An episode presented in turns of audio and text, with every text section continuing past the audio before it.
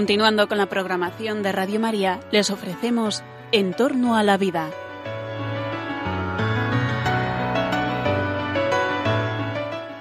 Es un espacio dirigido por José Carlos Avellán y Jesús San Román.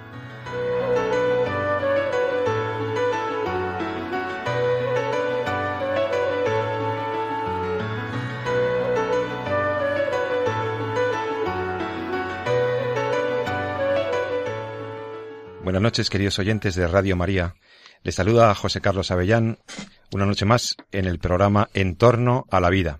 Tarde noche porque eh, parece que cambiamos horario, pero estábamos seguros de que nuestros fieles oyentes están ahí atentos a escucharnos en la tarde noche de los viernes, iniciando el otoño prácticamente y con temas interesantísimos que espero que te vayan a gustar.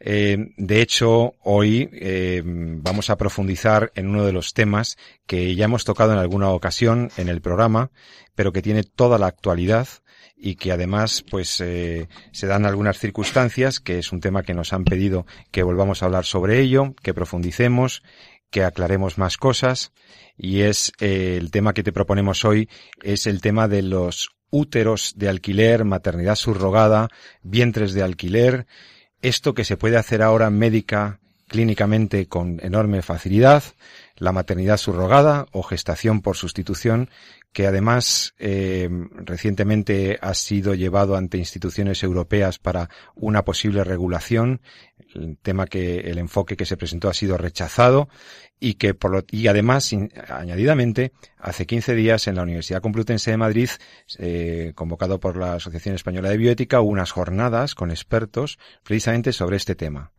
y hemos recopilado materiales tenemos expertos dispuestos a hablar del tema porque es un tema que creemos de enorme actualidad y de enorme interés y además de calado moral. ¿Puede una señora, puede una mujer de cualquier edad, de cualquier condición, gestar, llevar a término el embarazo de un bebé, de un embrión, que, del cual ella no es madre biológica? Debe aceptarse y debe regularse, pues, el que una mujer alquile, entre comillas, preste su corporalidad, su útero, para gestar un niño, haya o no lazos genéticos con él, haya o no lazos familiares, mediando un precio? ¿Deberíamos aceptar que una señora geste otro un bebé producido por fecundación in vitro o por una pareja que lo pide, una pareja homosexual, una pareja heterosexuales, me da igual, en el caso de que la legislación española, por ejemplo, lo prohíbe? Y en tal caso, siendo así que se hace en otros países, ¿deberíamos regularlo nosotros para evitar fraudes de ley? Y supongamos que está dispuesto a hacerlo esa señora con un gesto solidario, altruístico, para ayudar a lo mejor a una hija suya que no puede gestar o que no quiere gestar, pero a lo mejor que no puede, y no media un contrato ni un contrato oneroso ni un precio, y lo hace de una manera gratuita. ¿Estaría bien entonces la gestación por sustitución? Estos son los, estos son algunos de los aspectos que vamos a trabajar hoy, esta noche, sobre la maternidad subrogada.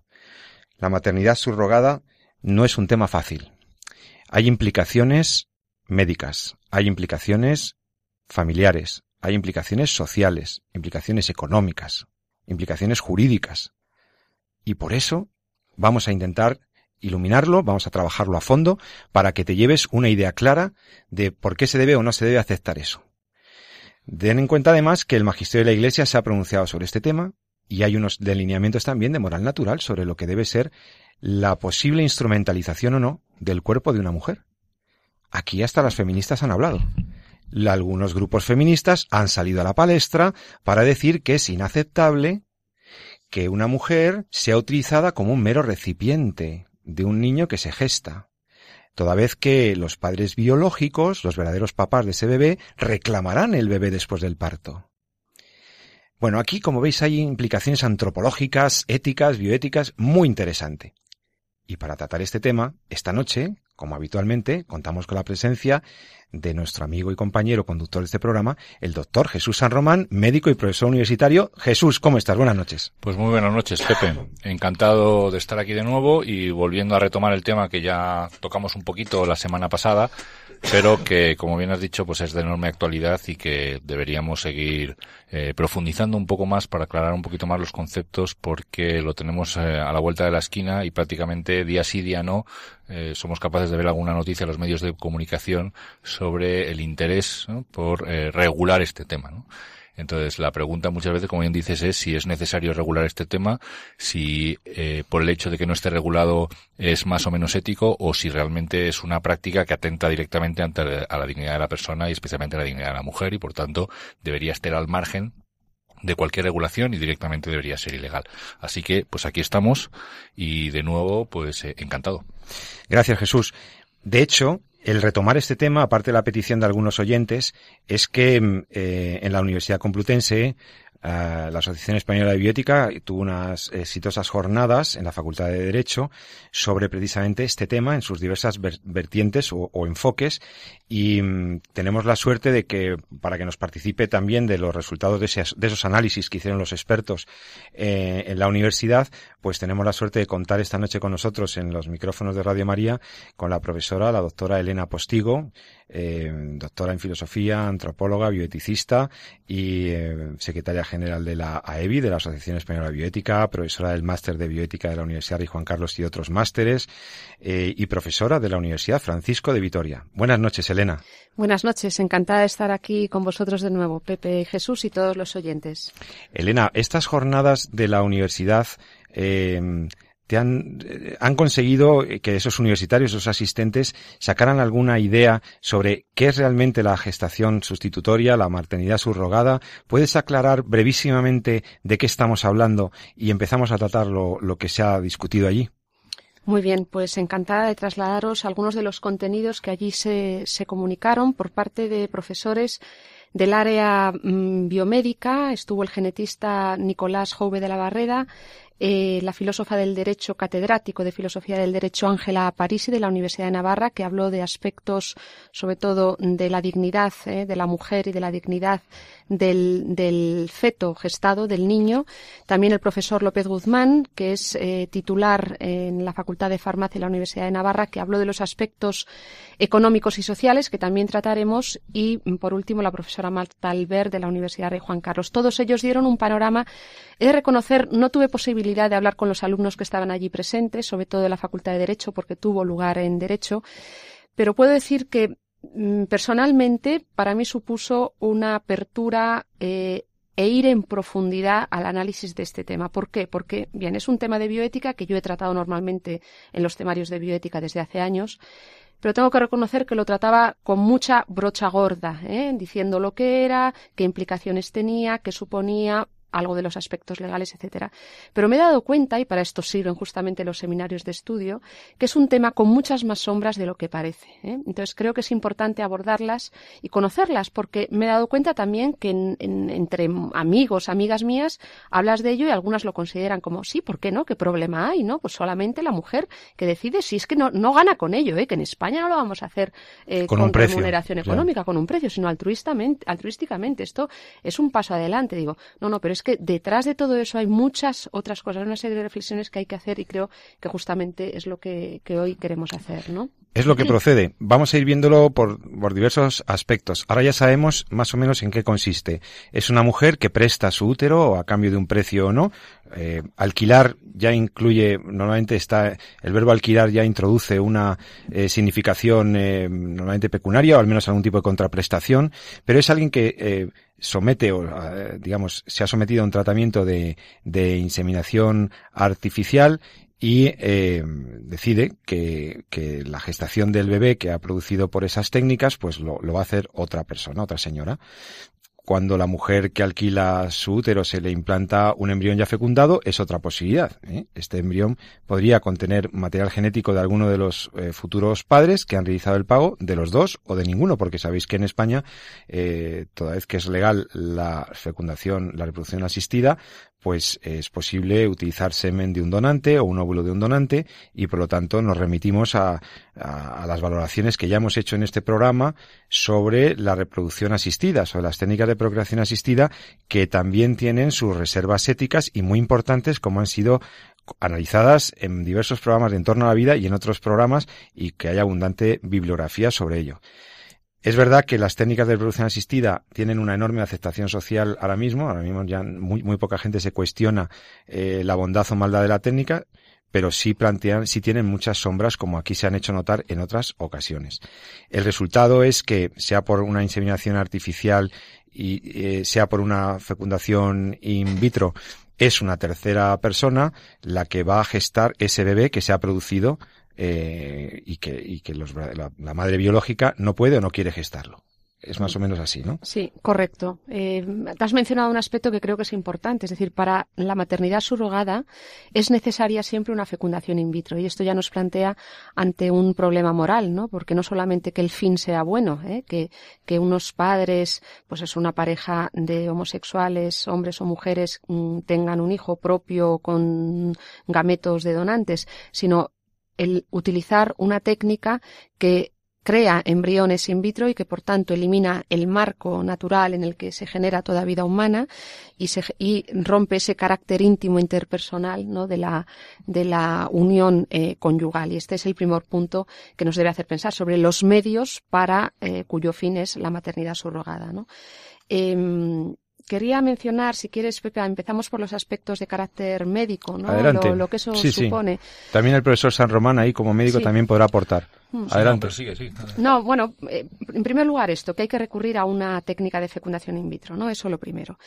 En segundo lugar, hay que preparar el cuerpo de la mujer que previamente ha realizado un contrato hablaremos después de los aspectos legales, ha realizado un contrato con la pareja comitente, es decir, la pareja de gays lesbianas, o un matrimonio heterosexual que decide fecundar in vitro y, y llevar su embrión a Estados Unidos, se firma ese contrato y se prepara el cuerpo de la mujer que va a gestar ese embrión mediante eh, toda una carga hormonal. Ahí el médico nos puede decir seguramente es un proceso eh, pues, eh, por el cual se le dan hormonas hasta que está el útero preparado para poder implantar, recibir ese embrión e implantarlo. ¿no?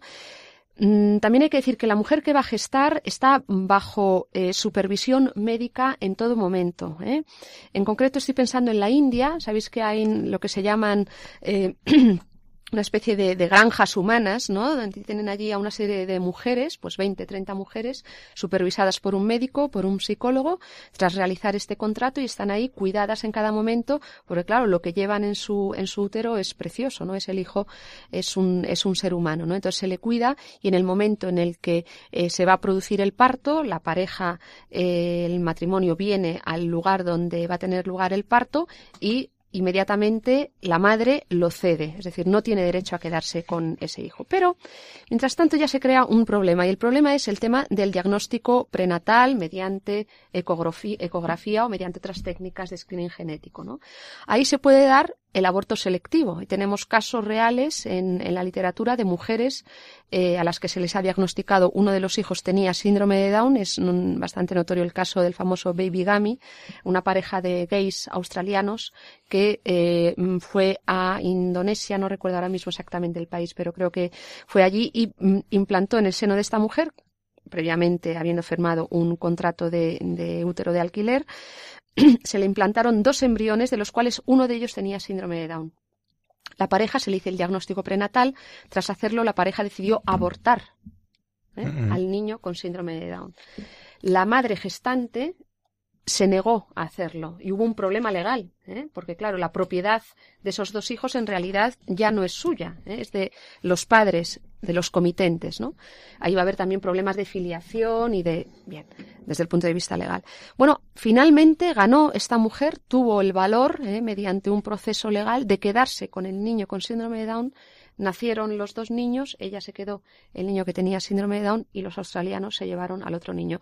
Esto introduce un problema, claramente es una discriminación, eh, una eugenesia, una discriminación positiva con personas que tienen enfermedades y que muchas de ellas no llegaremos a conocer porque seguramente han sido eliminadas en este proceso. ¿no?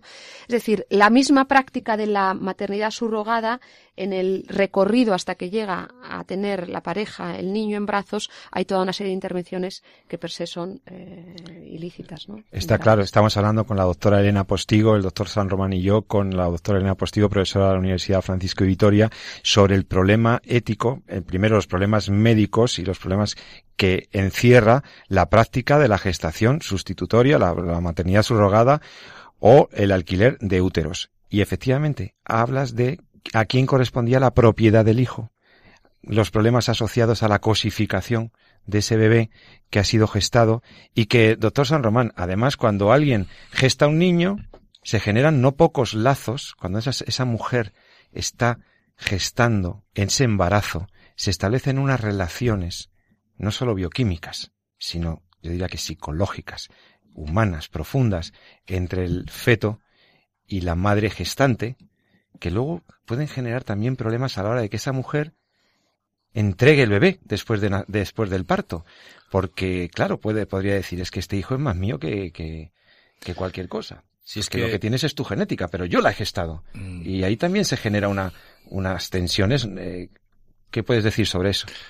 Sí, es verdad. Lo que pasa es que el, el, yo creo que el problema fundamental eh, ha quedado un poco de manifiesto con las palabras de, de, de Elena, ¿no? Quiere decir, toda la, eh, la, percepción que hay de este proceso eh, no va tanto desde el punto de vista de médico, entiendo yo, ¿no?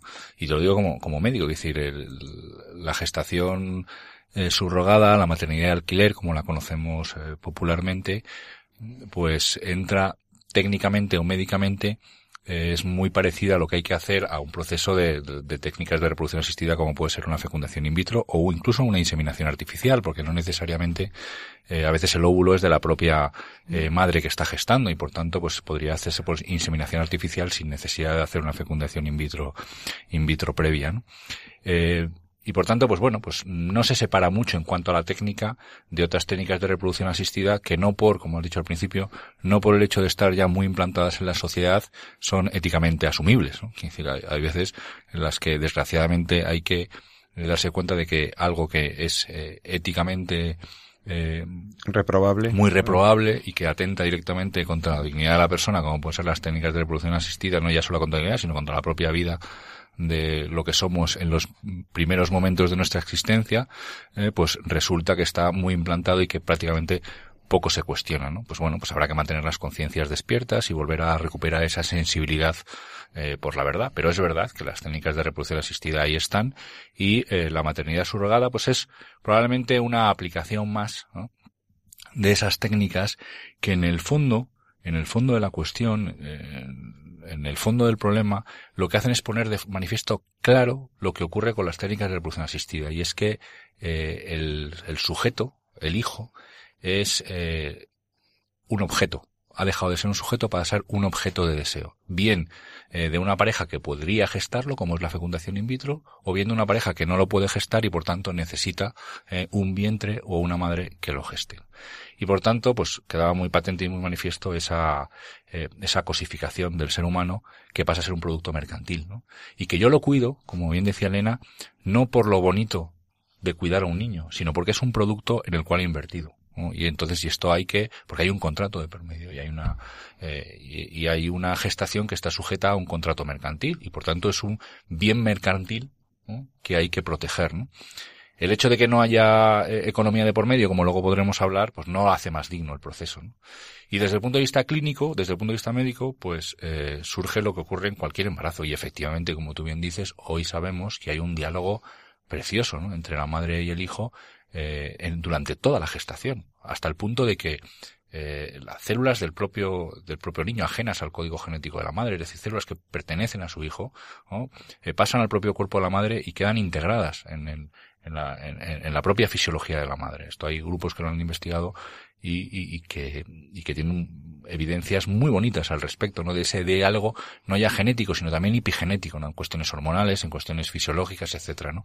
Fijaros que al fin y al cabo, el niño tiene un código genético diferente al que tiene la madre, ¿no? Y ahí se crea una comunicación de tolerancia en cuanto que la madre acepta y, y, y podemos decir adopta fisiológicamente y bioquímicamente a ese hijo y el hijo controla y modula eh, la respuesta inmunológica de la madre, porque en el fondo, como los códigos genéticos son distintos, como no son las mismas células, eso ya lo sabemos todos, ¿no?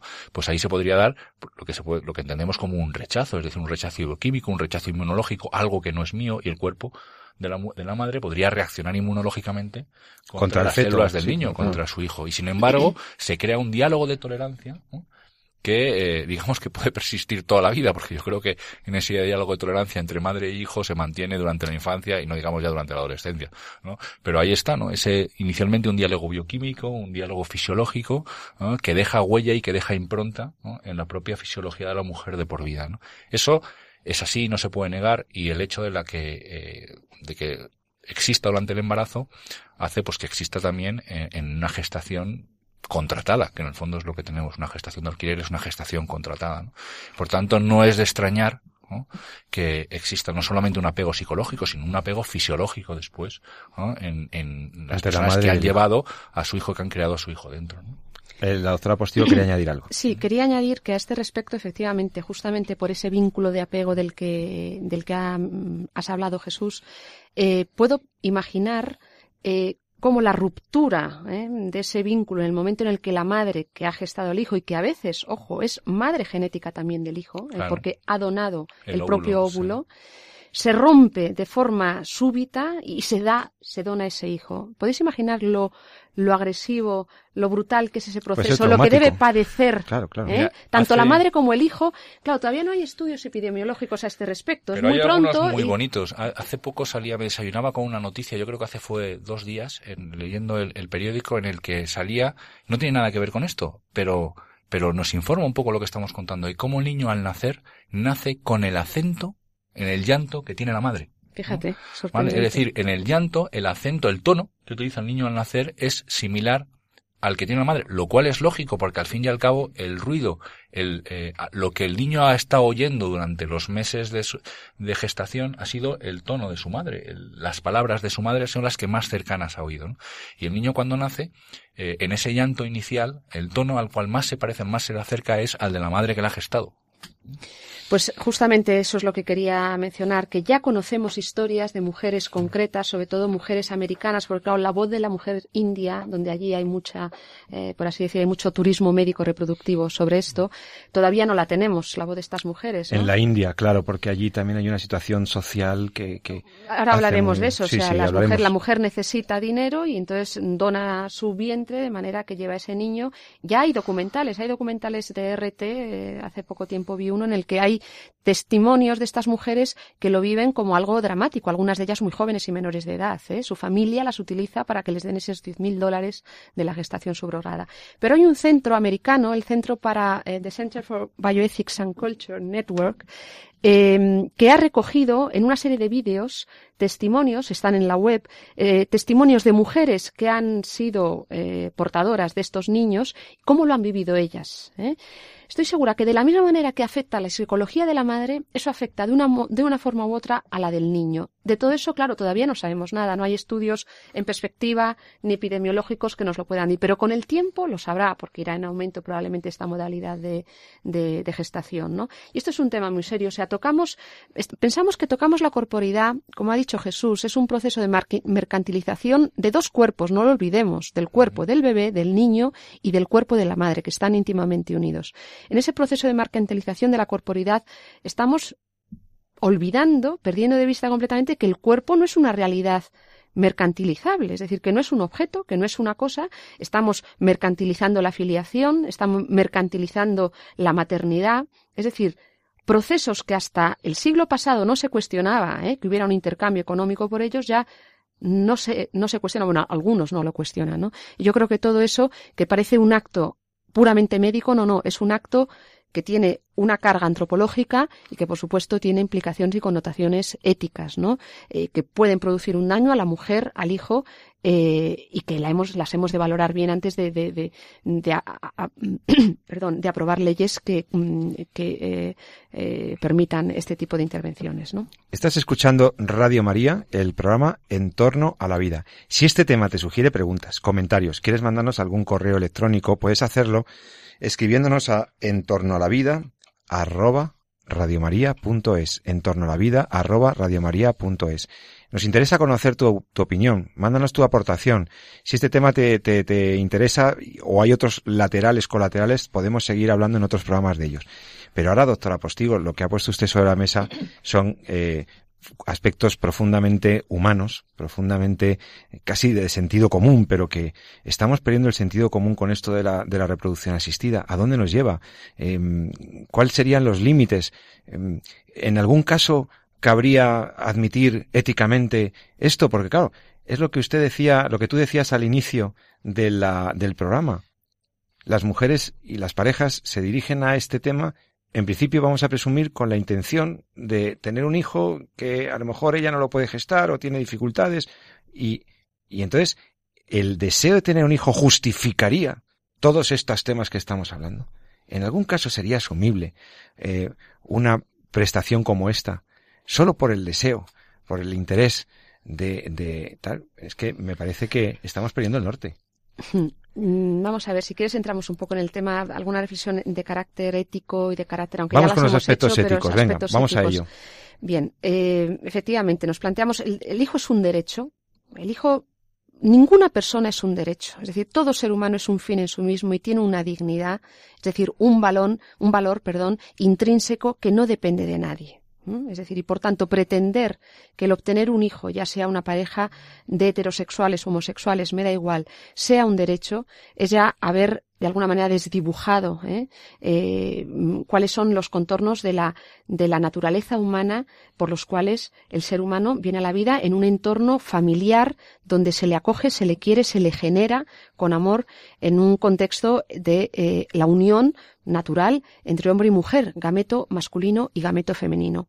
Aquí no se prescinde de eso, claramente se recurre a eso, es decir, se necesita un gameto masculino y un gameto femenino, pero como no se tiene porque pueden ser, por ejemplo, parejas eh, homosexuales las que recurran a ello, pues entonces es el derecho a generar el hijo con donantes anónimos, ¿eh?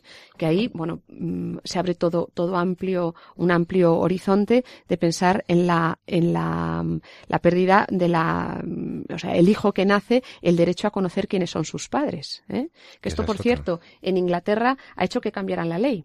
Sabéis que ahora en Inglaterra se puede saber quién es eh, tu padre. ¿eh? En América esto no lo han permitido, porque claro, significaría que muchas las clínicas de fecundación se han quejado, porque eso significa que hay menos donantes. Pero bueno. Claro, porque lo del anonimato del donante era como una especie de garantía del negocio, ¿no? Y entonces, y de las donaciones. Ahora ya, si alguien va a poder pedirme responsabilidades por los hijos que se generen con los gametos que yo he donado, vamos a decirlo así, pues realmente se abre una dificultad para el negocio de la reproducción asistida. Pero al fin y al cabo, como decía la doctora María Dolores Vilacoro ya hace 15 años, el derecho a no vivir en esa orfandad biológica, el derecho a conocer cuáles son mis raíces, mi filiación, mi raigambre, eso ayuda a la persona a, a, encontrarse en el mundo, ¿no? A situarse en el, en el mundo.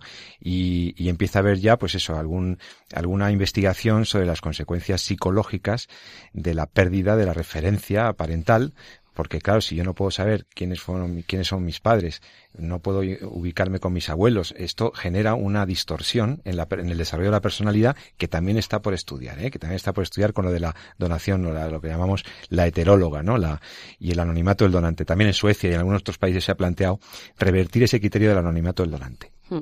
Pero eso es un tema clarísimo, muy bueno, muy bien aportado, Elena. Muchísimas gracias. ¿Qué más? ¿Qué más tenemos? Aspectos bueno, éticos. Eh, bueno, el tema de la disponibilidad de la vida humana. O sea, aquí se piensa que se puede utilizar un embrión, un feto, sacarle, meterle, ponerle. No, no, esto, el, el, el feto no es dueño, no somos dueños de él, no somos dueños del embrión. Es decir, ni, ni siquiera los padres que lo encargan, ¿eh? hmm. que encargan a una clínica hacer eso, no. Es que nos estamos apropiando de algo de lo que no se puede disponer, ¿no? Claramente ellos te responden diciendo, como decía el otro día una persona en redes sociales, claro, pero es que para mí, hasta que no está implantado, ¿eh? no es propiamente un embrión humano. Ahí entramos, rozamos el ámbito del tema del preembrión, pero quizás nos alejamos mucho si entramos por ahí. Algunos lo justifican diciendo, bueno, yo puedo disponer porque todavía no es un individuo humano, es un preembrión. ¿no? Esto no es verdad. Esto ya lo hemos explicado también muchas veces, que el término preembrión es un término que no tiene hoy por hoy respaldo en la comunidad científica. Es una forma de llamar a un embrión humano en su primera etapa de desarrollo y que no hay ninguna diferencia ni ontológica, ni, ni, ni lógica, ni fisiológica sustantiva, sustancial, como para poder hacer esa diferenciación que, que de hecho hace la ley española. Y no vamos a entrar en el tema del premio, pero quede claro que efectivamente uno de los argumentos que se utilizan es ¿por qué no va a poder gestar una señora una entidad que todavía ni siquiera es un embrión? Mm. Claro, esto es una falsedad. Esto es, esto es utilizar fraudulentamente una terminología que, que, que sirve para lo que sirve. Mm. Pero bueno,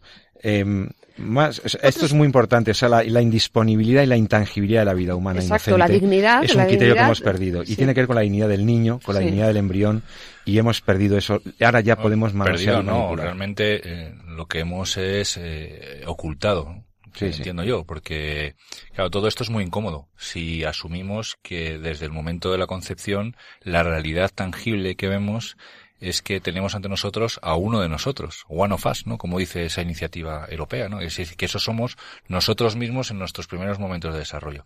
Si eso eh, lo asumimos como tal, pues es que todo esto deja de tener sentido eh, y deja de ser justificable. Entonces es necesario ocultar un poquito esa realidad o obviarla, ¿no? Que es en el fondo lo que está ocurriendo muchas veces a nivel jurídico. Es decir, eh, lo maquillo con términos que no tienen base científica, como bien has dicho, con el concepto de preembrión, o sinceramente eh, pretendo mantenerme al margen de cualquier discusión científica ya en torno al tema y legislo en función de una realidad que yo determino jurídicamente como ambigua, cuando científicamente no lo es, ¿no? ¿Pero por qué? Pues porque es que no se puede asumir que se pueda manipular eh, esa realidad desde a ese ser humano desde el desde este punto de vista. Entonces necesitamos ocultar o por lo menos maquillar que bueno pues que lo que hay antes de la implantación es una realidad más o menos desconocida amorfa que no sea que no sea específica etcétera eh, cualquier argumento que nos sirva pues para poder eh, trabajar esa cuestión sin darle la dignidad que merece que es la dignidad de un ser humano que es no y esto en el fondo es lo que hay que decir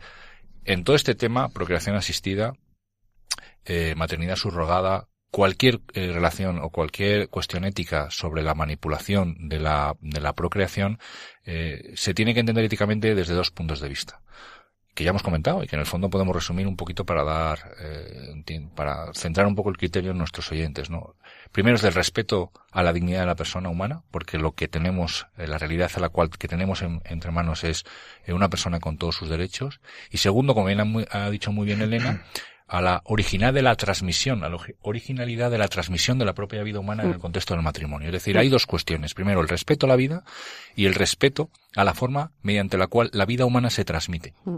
La dignidad del acto propio. Mm. Entonces, esas dos cosas hay que cuidarlas. Entonces, por un lado, ¿sería ético una fecundación in vitro en el que no muriera ningún embrión? Pues no, Tampoco. Tampoco.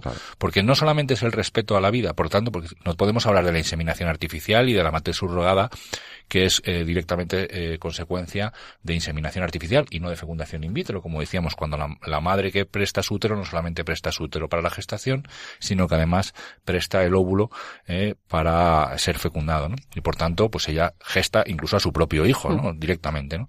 Pero en este caso tampoco sería ético, ¿no? ¿Por qué? Porque ya no es que haya manipulación de embrión en un laboratorio que luego vaya a ser implantado, sino que también estamos atentando contra la originalidad a través de la cual se transmite la vida en el contexto del matrimonio. En esto el magisterio ha sido muy claro. Hay una instrucción, el Donum Vitae, muy bonita, que lo explica muy bien. Que yo Ahora la vamos a comentar. Después tenemos que ver también qué dice la Iglesia, pero permitidme que todo esto que estáis diciendo me parece interesantísimo, me parecen criterios muy claros que nos ayudan a entender la complejidad del problema y la trascendencia del problema.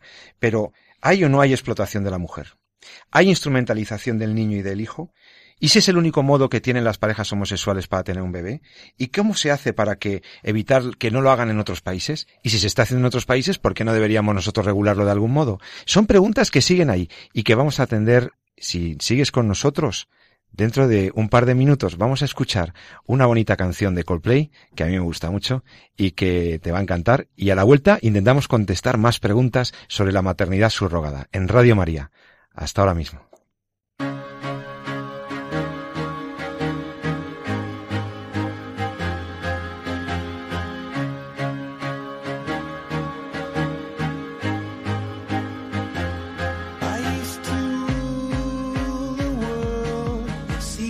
rise when I gave the word. Now in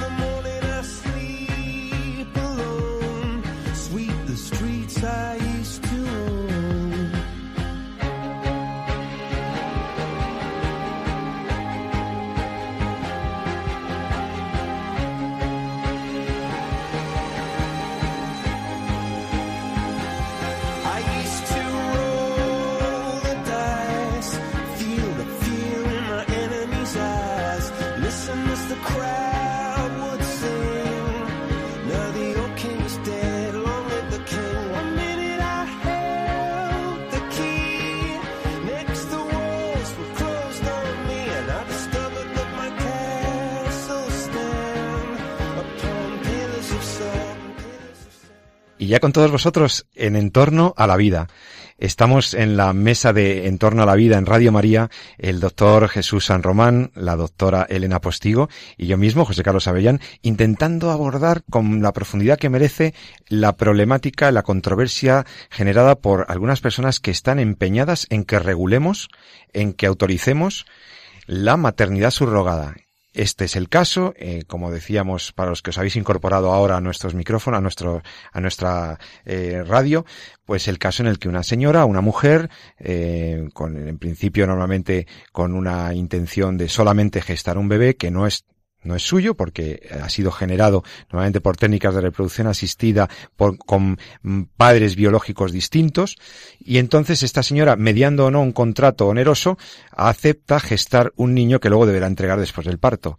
Esto genera distorsiones sociales, familiares, éticas, morales, pero se está haciendo. Y se hace en algunos países con mucha habitualidad.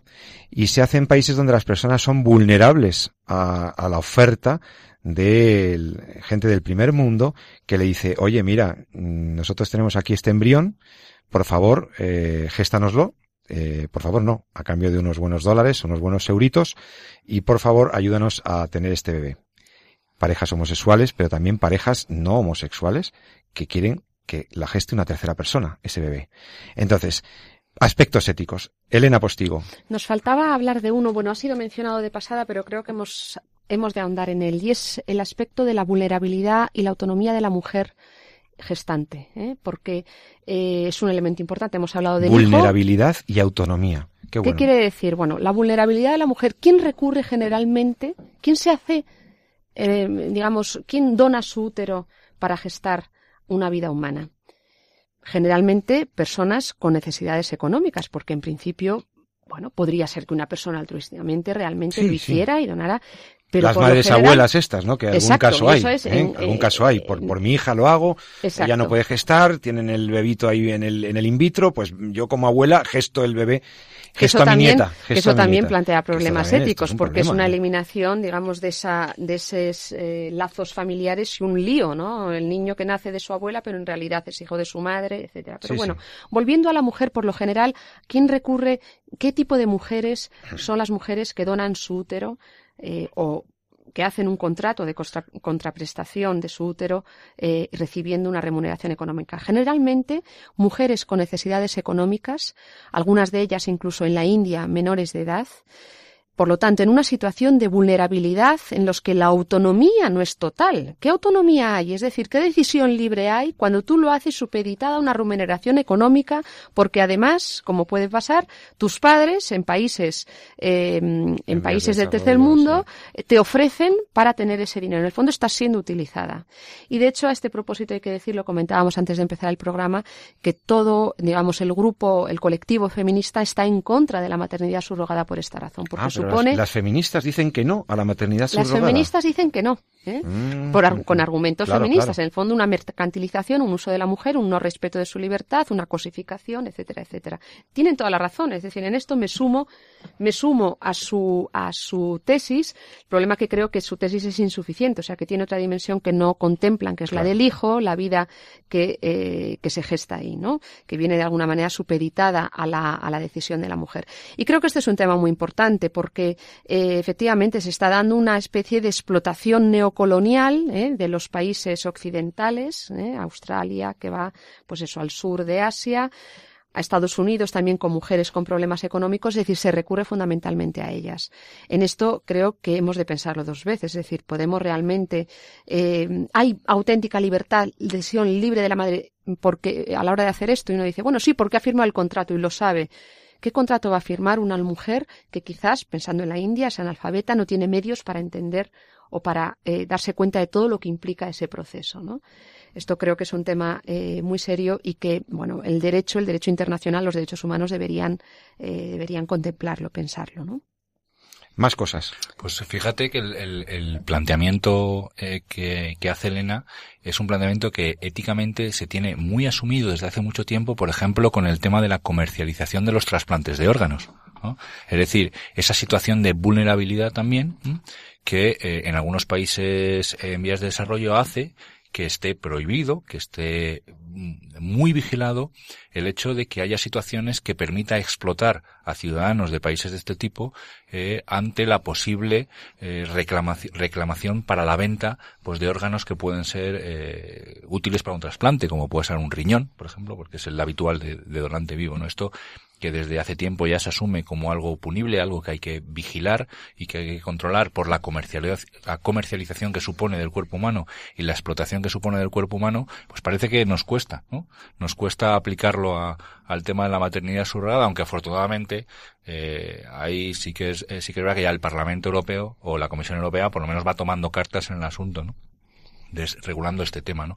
Y no creo que la comercial, la maternidad surrogada altruista solucione en absoluto todos los los los profundos problemas éticos que tiene el hecho de la maternidad surrogada, aunque haya gente que, que, entienda que el único problema es precisamente la comercialización del proceso y como vamos venimos diciendo aquí, eh, la comercialización del proceso es un problema más, ¿no? Pero no es el único que hace que todo esto pues no pueda ser asumible desde el punto de vista ético, ¿no? De hecho, la profesora Postigo, Elena, se ha referido a la idea de la autonomía de la mujer como uno de los argumentos que se suelen esgrimir también en, pues porque no hay tal autonomía, ¿no? Porque efectivamente hay un condicionamiento social, un, condicionamiento económico y que por tanto de qué tipo de autonomía podríamos estar hablando.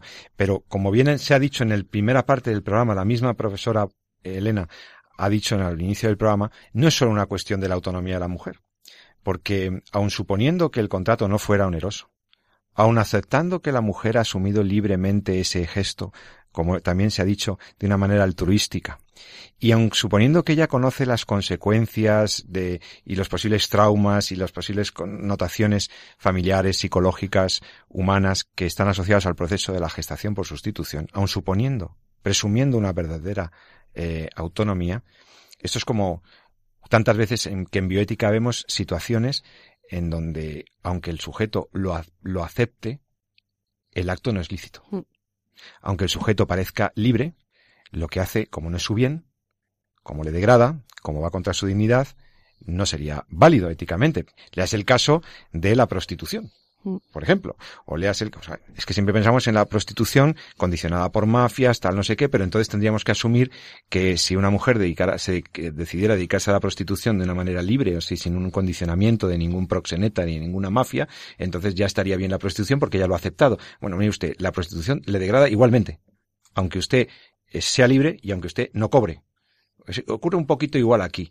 La autonomía no puede ser el, el, argumento principal, como aquí se ha dicho, porque hay un tema de dignidad ontológica y hay un tema de dignidad eh, de la mujer y del hijo que está en juego, más allá del consentimiento que se preste a esta práctica, más allá de la naturaleza onerosa o gratuita del contrato.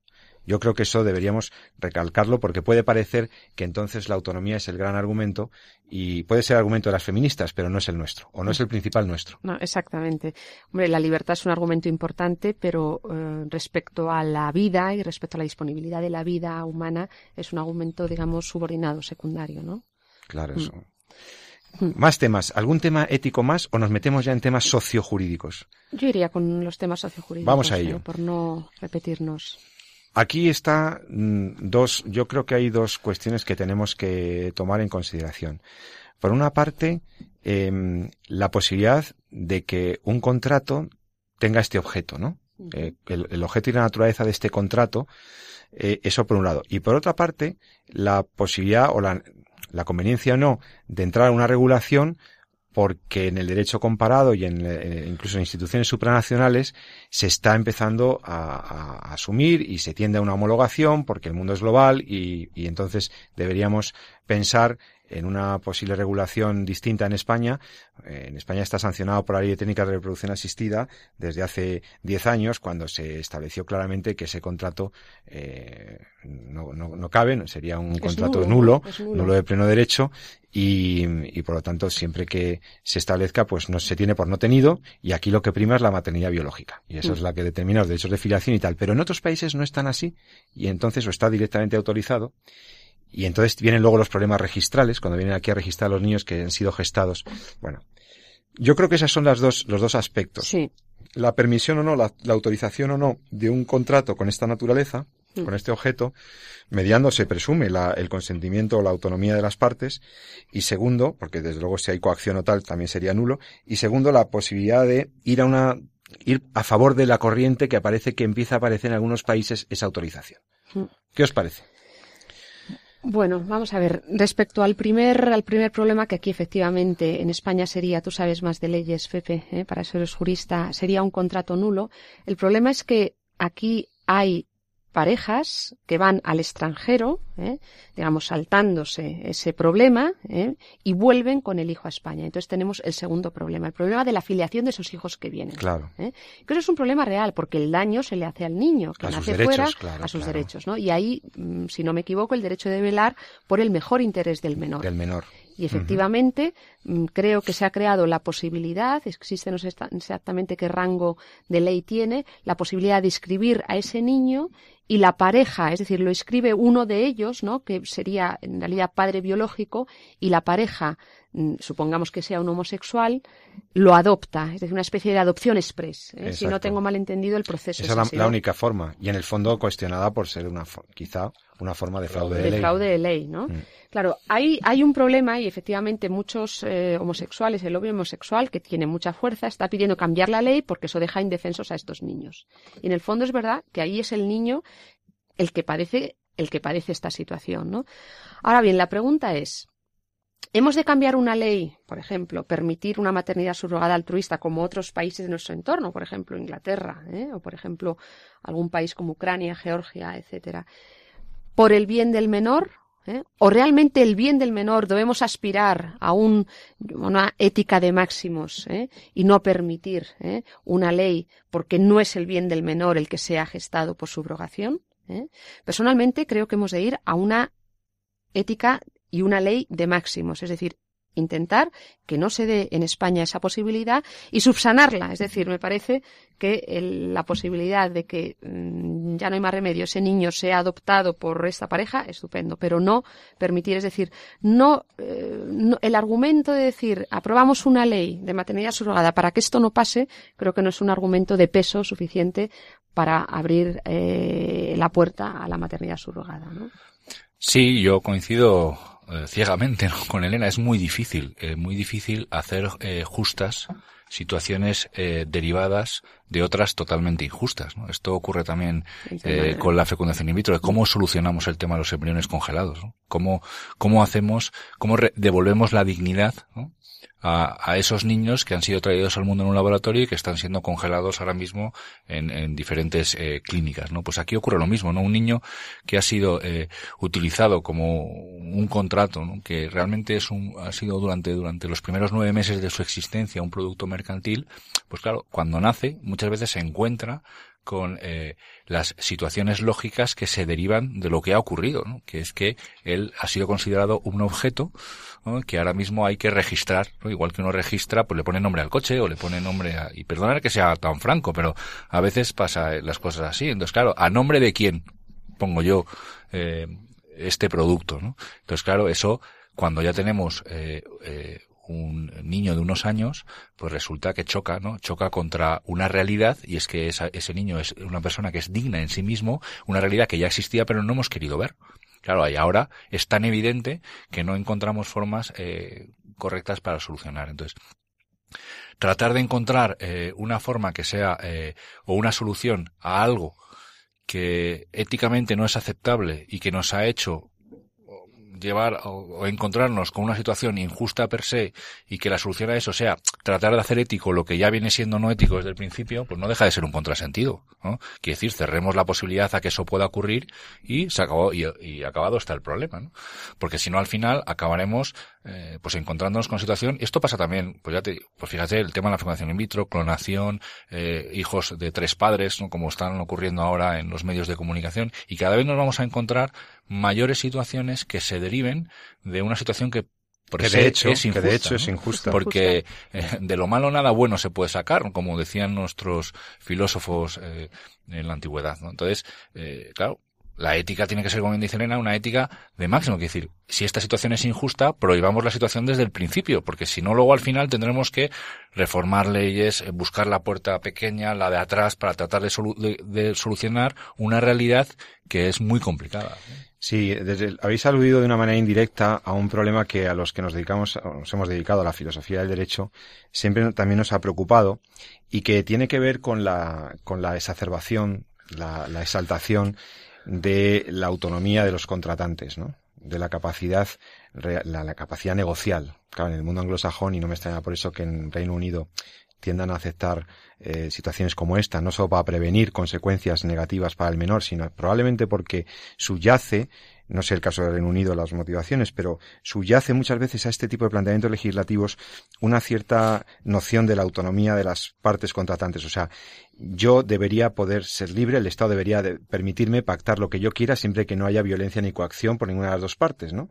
Entonces, si yo me pongo de acuerdo con otra persona en algo y no hacemos daño en principio a terceros y el Estado debería permitirme a mí eh, consensuar lo que yo considere oportuno. Entonces es una, es una concepción de la, de la capacidad contractual muy, muy, muy, muy amplia que, que desconoce o, podría desconocer que mm, un contrato, por muy libre que se presente o por muy pactado o por muy convencional eh, que se haya puesto, pues no puede tener determinados objetos. O sea, yo no puedo pactar ahora que la buena de la profesora Elena Postigo, aunque lo decidiera muy libremente, se convirtiera en mi esclava o yo en su esclavo no puede tener por objeto la eh, no podemos pactar eso. No pero es que eh, se ríe el profesor San Román pero es que hoy por hoy tendemos a pensar que lo que yo lo que yo pacte con alguien mientras no le haga daño en principio y estemos de acuerdo los dos mm, debería valer porque quién eres tú para decirme lo que yo hago eh, con mi vida con mi cuerpo no y entonces estaríamos dando por lícitas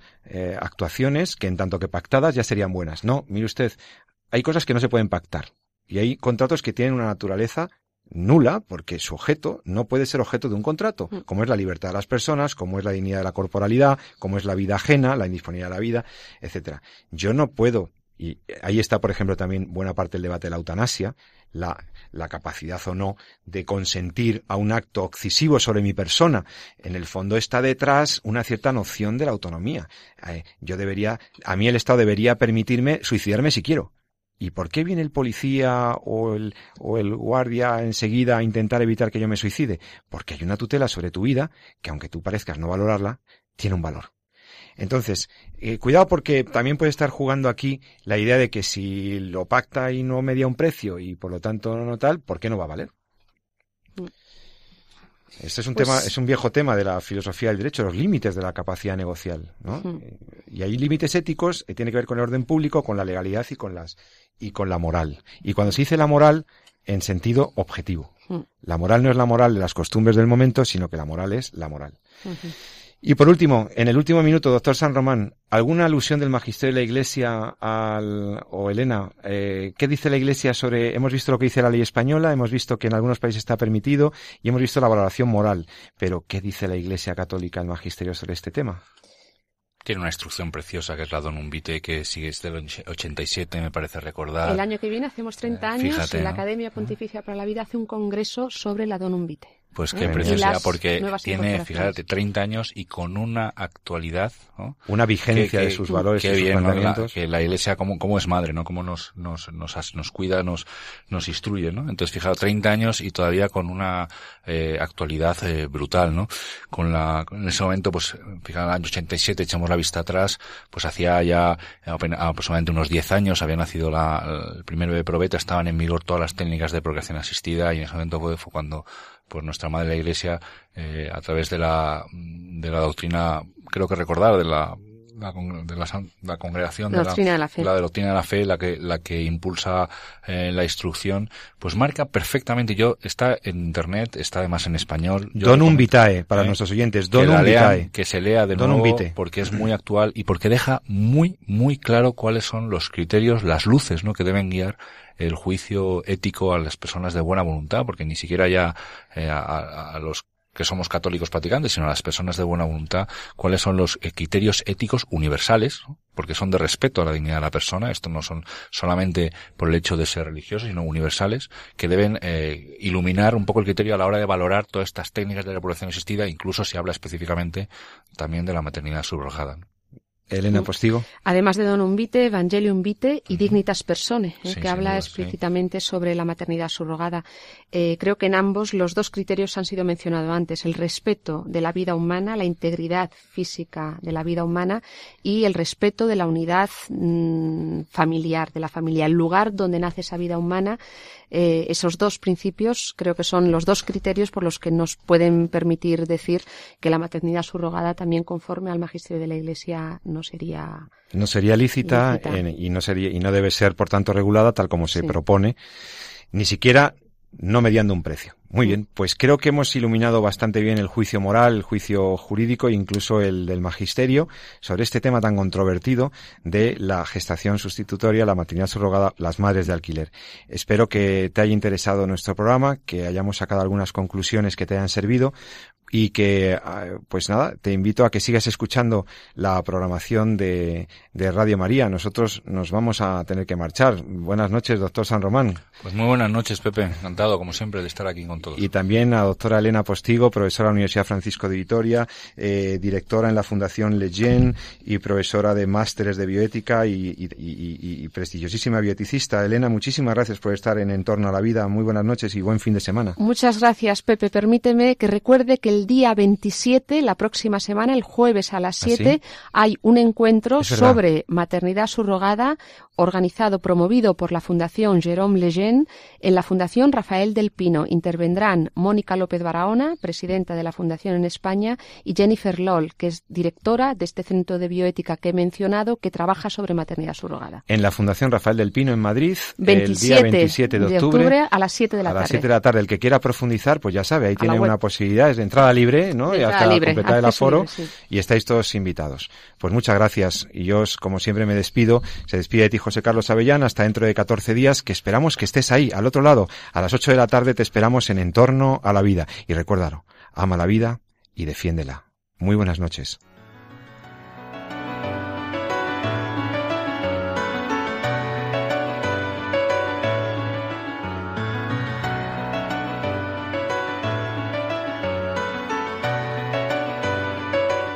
Han escuchado En torno a la vida con José Carlos Avellán y Jesús San Román.